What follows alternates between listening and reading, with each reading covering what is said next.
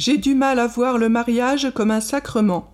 Réponse du père Max Huot de Longchamp. La difficulté à comprendre le mariage comme sacrement provient d'un malentendu fondamental et très général sur la nature même de la vie chrétienne. On oublie tout simplement qu'elle est une vie commune avec Dieu. Que Dieu nous ait créés et nous regarde du haut du ciel passe encore mais qu'il nous offre un partage complet, permanent et total de ce qu'il est, de son bonheur et de sa puissance, cela nous semble impossible à admettre, et peut-être n'y reconnaissons-nous pas nos souvenirs de catéchisme. Telle est pourtant la bonne nouvelle que l'Église annonce à la suite de Jésus, et qui lui permet de se définir comme le corps même du Christ, vivant de sa vie à travers les siècles et les pays, y déployant sa parole et ses actes, sa passion et sa résurrection.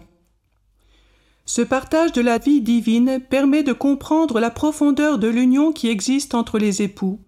Bien avant qu'ils soient mariés, leur baptême les a rendus membres de l'unique corps du Christ, et cela crée entre eux un lien vital, celui de la fraternité commune à tous les chrétiens.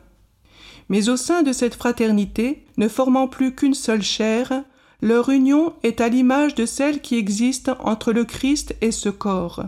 Mieux encore, en faisant du mariage un sacrement, Jésus a voulu se donner lui-même dans cette donation mutuelle des époux, si bien que toutes les étapes de leur vie commune, ses joies et ses peines, ses réussites et ses échecs, seront autant d'étapes de l'avènement du Christ dans leur foyer, autant d'extensions de sa passion et de sa résurrection.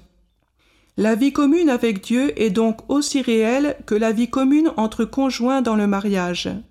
De ce fait, entretenir cette relation avec lui sera essentiel pour que s'épanouisse votre mariage. Entretenir la relation à Dieu correspond à une vie de prière. Puisque c'est Dieu qui vous donne l'un à l'autre, c'est de lui que vous vous recevez quotidiennement l'un l'autre en vous tournant vers lui. Entretenir votre relation à Dieu recouvre aussi l'ensemble de la vie liturgique et sacramentelle. Dans toutes les circonstances de la vie, du baptême à l'onction des malades, recevoir un sacrement est toujours s'unir complètement à Jésus et établir entre lui et vous l'intimité même que vous voulez dans votre foyer. Aussi vous faut-il envisager la pratique religieuse comme une donnée fondamentale de votre vie conjugale et familiale, celle qui correspond à son enracinement divin. Il serait normal que cette double dimension de votre mariage vous déconcerte. On ne sait pas bien comment prier. La pratique religieuse fait peur.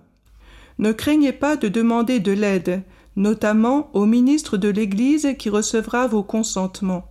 Son rôle dans votre mariage ne s'arrête pas à la bénédiction qu'il vous donnera au jour de sa célébration, et il s'engage lui aussi à tout faire pour en assurer la croissance.